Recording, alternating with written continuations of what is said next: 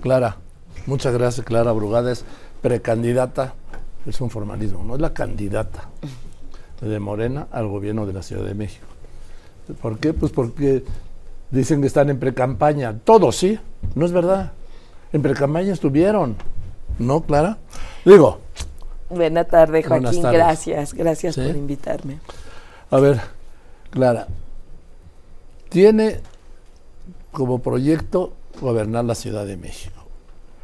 He revisado, usted fue tres veces, eh, bueno, una vez delegada y dos alcaldesa de Iztapalapa. Ha sido dos veces diputada, fue senadora suplente. De tres veces diputada. Ah, tres, bueno. senadora suplente le fue de Pablo Gómez, ¿no? Sí. ¿Usted siempre ha militado en la izquierda? Sí, siempre. Desde hace muchos años, mira, Joaquín, llevo 40 años eh, trabajando por esta ciudad desde distintas trincheras, desde distintos ámbitos. Fíjate que yo, yo nací en el Poniente, nací en, la, en, la, colonia Nativitas. Ah. Y al, cuando entré a la universidad, a la UAM Iztapalapa, a estudiar economía, la carrera de economía, allí fue cuando yo tomé una opción de mi vida. Y la opción fue irme a vivir a la zona con más pobreza de la ciudad para apoyar desde allí. Y desde allí, desde los ámbitos con más problemas de la ciudad, en donde no había nada, justamente en Iztapalapa, ahí empecé a trabajar por la ciudad. Desde antes de que pudiéramos tener eh, oportunidad de elegir a nuestros gobernantes. Yo ya estaba luchando, ya estaba trabajando. Me siento precursor, igual que muchos y muchas, de la democracia en esta ciudad que es reciente. Déjame hacer esta pregunta que es de puro sentido común. Eh, usted no pudo ganar la encuesta de Morena. Es candidato por la, la paridad de géneros. ¿Cómo cree usted o cómo piensa ganar la Ciudad de México cuando no pudo ganar la encuesta de los suyos propios de Morena? Pues dos cosas te quiero decir allí. La primera, que la encuesta que importa justamente es la que ahorita se está dando y en las que estoy ganando mucho, mucho. pero me refiero a... Déjeme terminar. no, no te voy a contestar, Joaquín. Eh, y estamos ganando por mucho. Esa es la encuesta realmente en todos los careos, en todos los momentos en donde cualquiera de nuestras compañeras y compañeros de Morena eh, se ponían en un careo con cualquier contrincante del PRIAN, ganábamos cualquiera, hasta el más modesto de mis compañeros de Morena, le gana a los candidatos del PRIAN. Y quiero decirte que no caigas en la relatoría de la misoginia como del tema de, que ganamos por género. Fíjate bien, hubo dos criterios, encuestas y además paridad de género. Y en la paridad de género nos cuesta a las mujeres mucho, mucho trabajo siempre ser reconocidas. La encuesta que tuvimos en el resultado de Morena, fue la fotografía también de un momento que tuvimos y después yo seguí creciendo y creciendo mucho.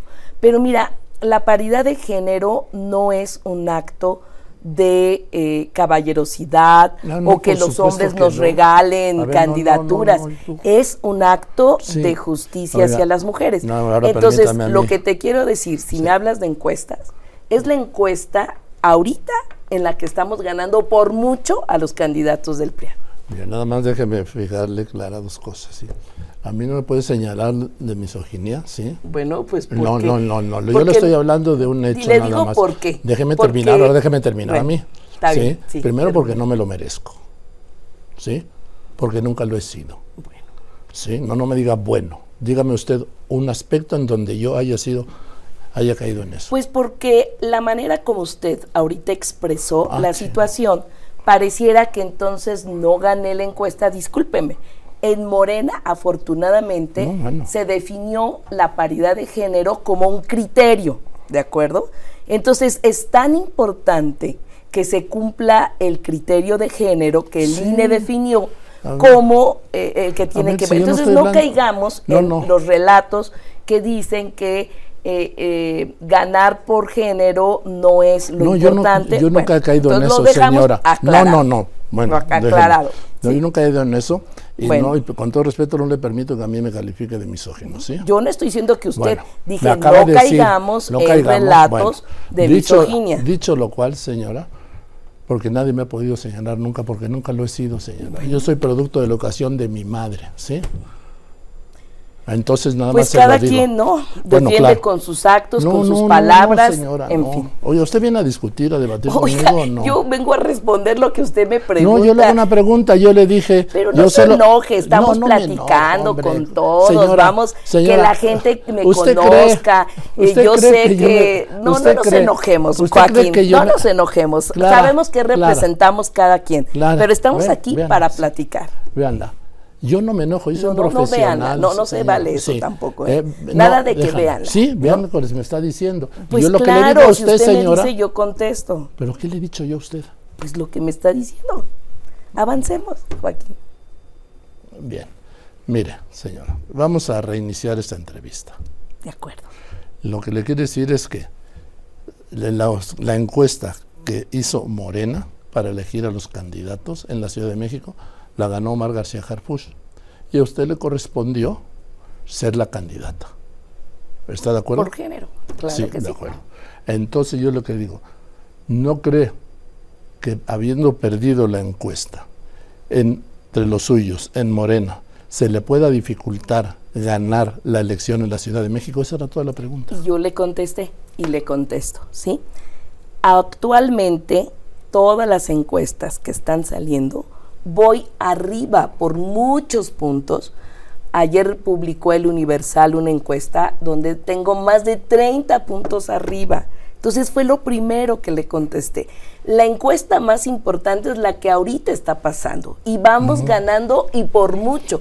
Entonces, ante su pregunta si se me va a dificultar, la respuesta es no estamos la encuesta más importante y la que nos debe de interesar, la, estoy ganando por mucho ante los candidatos del PRI. La más importante es la del 2 de junio, ¿no? Claro. Y ahorita las encuestas, después de que yo salgo como eh, precandidata de mi partido, con todo el apoyo de mi partido y además con unidad. Fíjate, Joaquín, con unidad tremenda. Vamos de la mano, Omar García Harfuch y tu servidora, trabajando para esta ciudad con todos los candidatos y vamos muy bien, a diferencia de los del frente.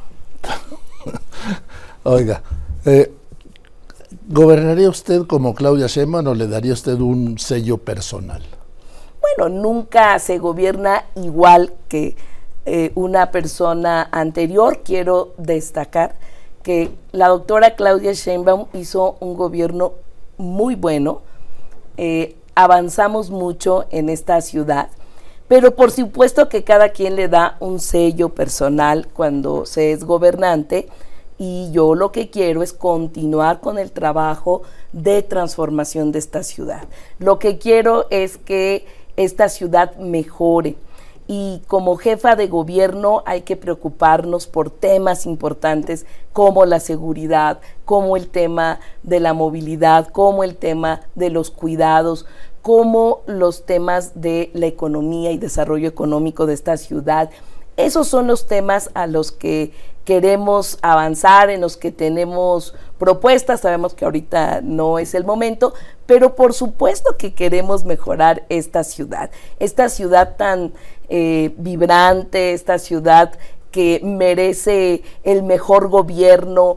Y pues mira, yo no vengo solo así, tengo no solo propuestas, ideas, capacidad, sino también una experiencia muy importante de transformación del espacio público que ha sido reconocido a nivel internacional. ¿Haría usted las utopías en toda la ciudad? Claro que sí. ¿Qué son las utopías? Porque no toda la población las conoce. Las utopías son grandes espacios públicos donde hay infraestructura deportiva, cultural, recreativa y de los cuidados. ¿Qué significa eso? Que es un espacio para las niñas, los jóvenes, donde puedan tener alternativas. Mira, tenemos albercas, tenemos pistas para atletismo, tenemos una que serie, tienen aparatos eh, gimnasio, tenemos orquestas infantiles, orquestas de música y un tema muy importante, Joaquín, si me lo permites, que es el, eh, el sistema de cuidados.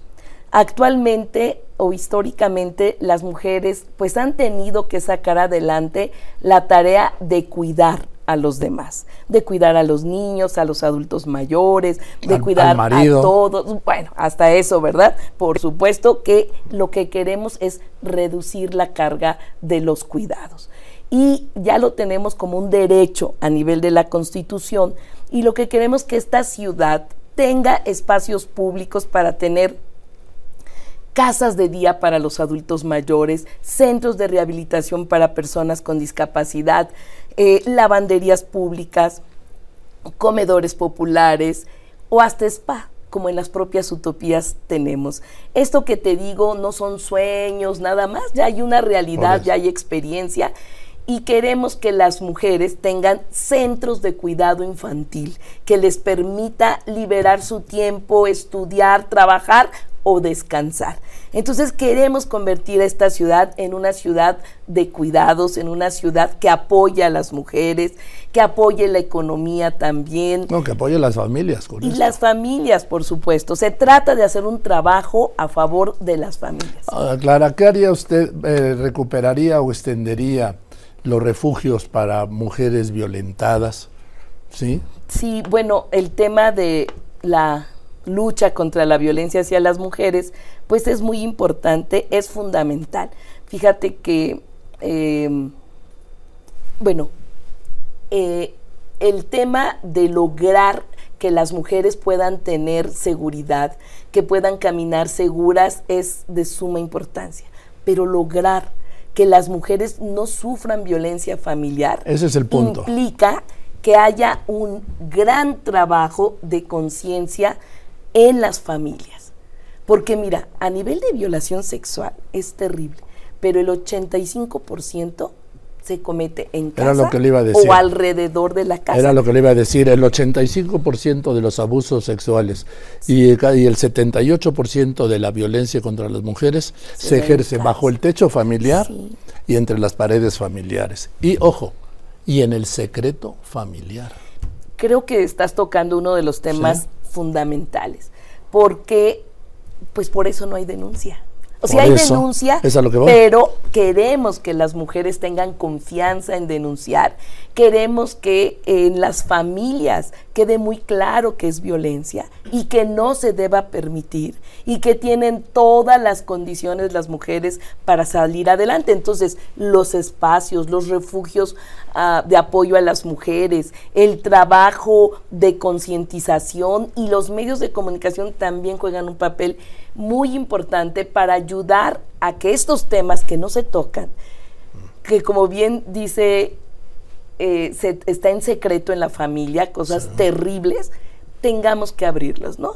Y eso es lo que queremos. Queremos apoyar a las mujeres que están en condiciones de Y en esto hay dos aspectos fundamentales, que es el tema de procuración de justicia, que sigan siendo mujeres las que escuchen a las mujeres, mujeres agentes del Ministerio Público, ¿sí? y en la impartición de justicia, que sigan siendo juezas y secretarias de juzgados las que sigan atendiendo a las mujeres. Y también una visión que ayude a las mujeres, es decir, que no solo sean mujeres, sino que también tengan una visión para que se haga justicia, para que se tome en cuenta lo que significa la violencia, y además, porque hablar de violencia, pues no solo es violencia física, ah, que eso ya es lo peor, sino es violencia emocional, violencia económica. violencia de todo tipo. Entonces, tenemos leyes que ayudan. Tenemos que tener personal y yo aquí, pues esto es muy importante porque las mujeres deben saber que hoy cuentan con estos espacios y pueden seguir contando. Creo que hay que ahondar más, hay que profundizar y hay que seguir mejorando. Les voy a contar una cosa. Una vez fui a dar una conferencia sobre violencia contra las mujeres y había como 1.200 mujeres. Y en un momento dije, oigan, ¿y los hombres por qué no vinieron? No, pues es esto de violencia contra las mujeres, no. Aquí tienen que estar los hombres también, porque ellos son los motores de la violencia contra ustedes. No podemos seguir hablando solo con ustedes, hay que hablar con ellos. Creo que eso es de suma importancia. Por eso digo yo que los medios de comunicación juegan un papel importante, porque no solo se trata de concientizar a las mujeres, se trata de concientizar a hombres y mujeres. Y por eso también tiene que haber un trabajo específico con hombres para poder ver estas situaciones de eh, otros temas que eh, ahora se llaman eh, atender las masculinidades, derechos a que puedan cambiar su forma de ser, en fin, creo yo que para lograr avanzar eh, a que esta sociedad no tenga violencia hacia las mujeres, se necesita hacer un trabajo con las mujeres y se necesita hacer un trabajo con hombres y mujeres, con niñas y con niños, con personas mayores y con la familia, en las escuelas y en la familia. También. Fíjate lo que hicimos, eh, recorrimos muchas colonias. Me permite un momento, Clara, tengo que ir a un corte y ahorita me lo cuento. Claro. A ver, Clara, dime, ¿Estás segura de ganar?